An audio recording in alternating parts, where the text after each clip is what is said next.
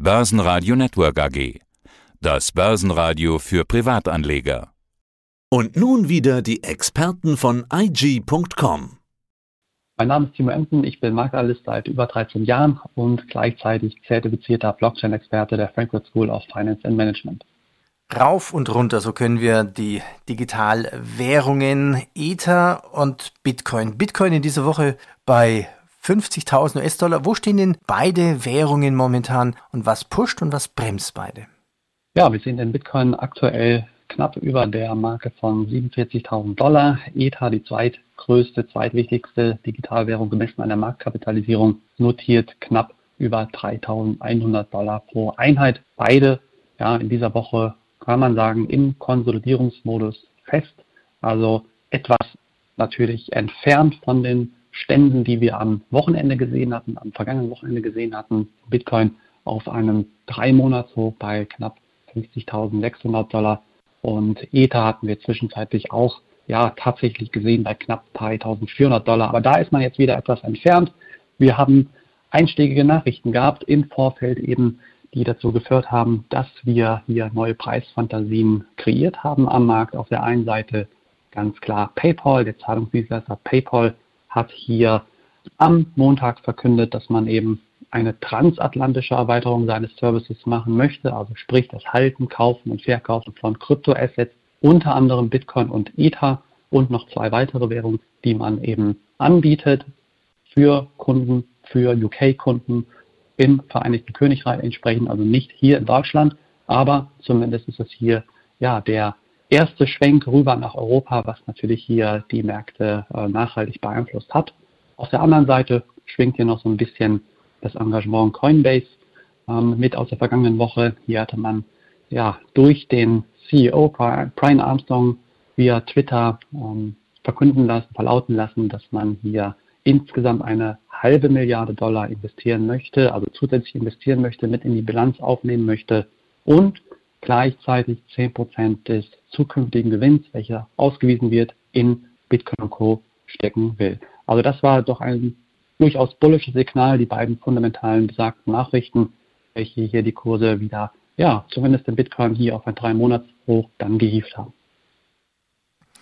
China sagt ja Bitcoin den Kampf an. Also virtuelle Zahlungsmittel wie Bitcoin sind der chinesischen Regierung ein Dorn im Auge. Banken und Finanzdienstleister wurden erneut aufgefordert, keinerlei Dienstleistungen mehr anzubieten, die mit Kryptozahlungsmitteln zu tun haben. Also Begründung, man wolle die Stabilität und die Sicherheit des Finanzmarktes bewahren, sowie Vermögen und Eigentum der Bevölkerung schützen. Okay, China macht sein eigenes Ding.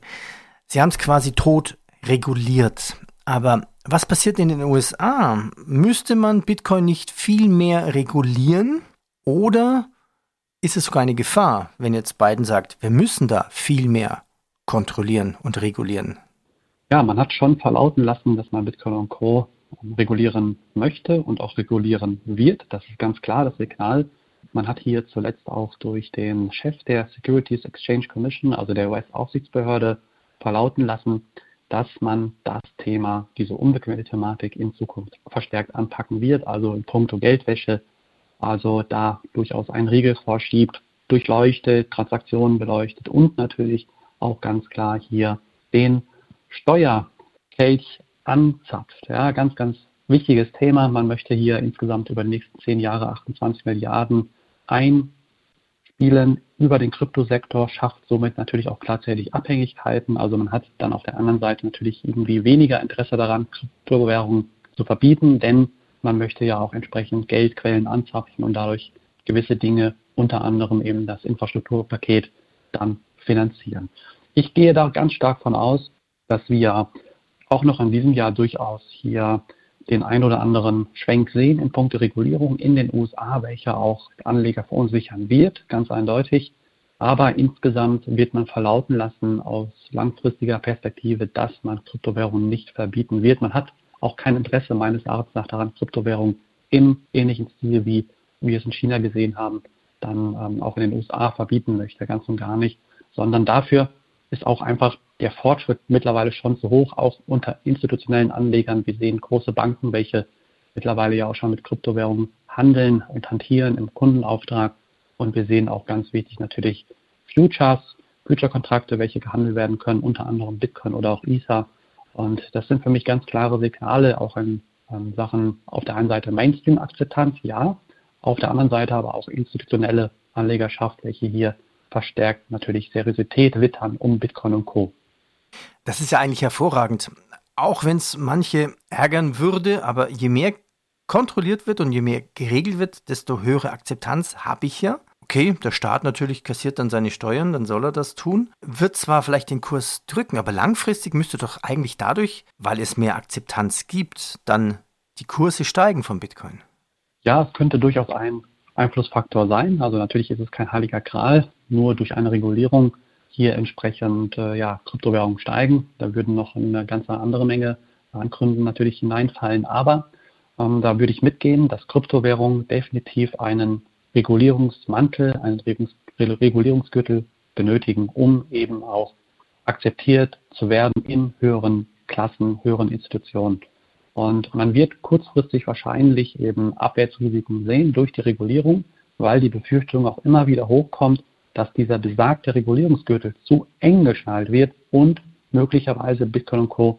die Luft zum Atmen nimmt. Aber langfristig wahrscheinlich eben so viel, sage ich mal, mehr als eine Prise Seriosität verleiht, dass man hier womöglich weiter eben auch auf diese besagten Kursniveaus, den Bitcoin bei aktuell ja eben fast 48.000, 47.000 Dollar, dann wahrscheinlich auch Richtung, ja, wieder Richtung Alltime high oder vielleicht sogar noch höher gehen kann, um eben dann auch, ja, durch diese Regulierung, wie ich schon eben sagte, auch größere Institutionen anspricht. Thema Regulierung. Wir hatten ja vorhin PayPal angesprochen und Großbritannien. Jetzt könnte man ja wirklich philosophieren, warum startet PayPal das in Europa, in Großbritannien? Liegt es vielleicht an dem Brexit, dass die EU schon viel mehr geregelt hat und dass es vielleicht in den äh, ja in England viel leichter ist, mit Bitcoin zu handeln dann? Ich gehe stark davon aus. Also das ist für mich auch ein plausibler Grund, ja, dass man hier natürlich den Brexit jetzt hat und sich hier nicht direkt mit dem EU-Recht, also zumindest auf dem ähm, Recht, was wir zumindest in Deutschland hier haben, ähm, sich beziehen muss bzw. auseinandersetzen muss. Man hat natürlich Regularien entsprechend, äh, die die FCA, also die dort ansässige Aufsichtsbehörde dann äh, natürlich hat, ganz klar. Aber man wird hier einen Konsens gefunden haben und man wird sich natürlich aus äh, Sicht PayPals überlegt haben, okay, wo können wir möglichst viel Aufmerksamkeit kreieren, aber noch nicht so einen großen Schritt gehen, dass, wenn alles nicht funktionieren sollte, uns am Ende des Tages sogar um die Ohren fliegt.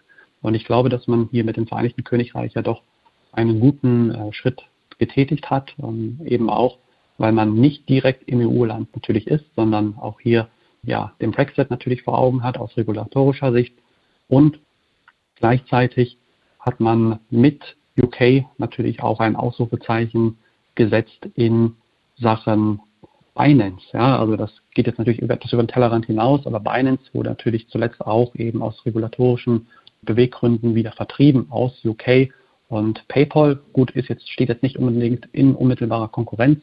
Binance ist eine Kryptobörse aus Asien. PayPal ist ein Bezahldienst, aber PayPal fungiert natürlich jetzt auch ein Stück weit als mögliche Börse. Ja, man kann eben kaufen, halten und verkaufen von Kryptoassets, was möglich gemacht worden ist. Und äh, da sehe ich dann auch schon einen riesen Step. Das war der Podcast von IG. Börsenradio Network AG. Die Expertenmeinung.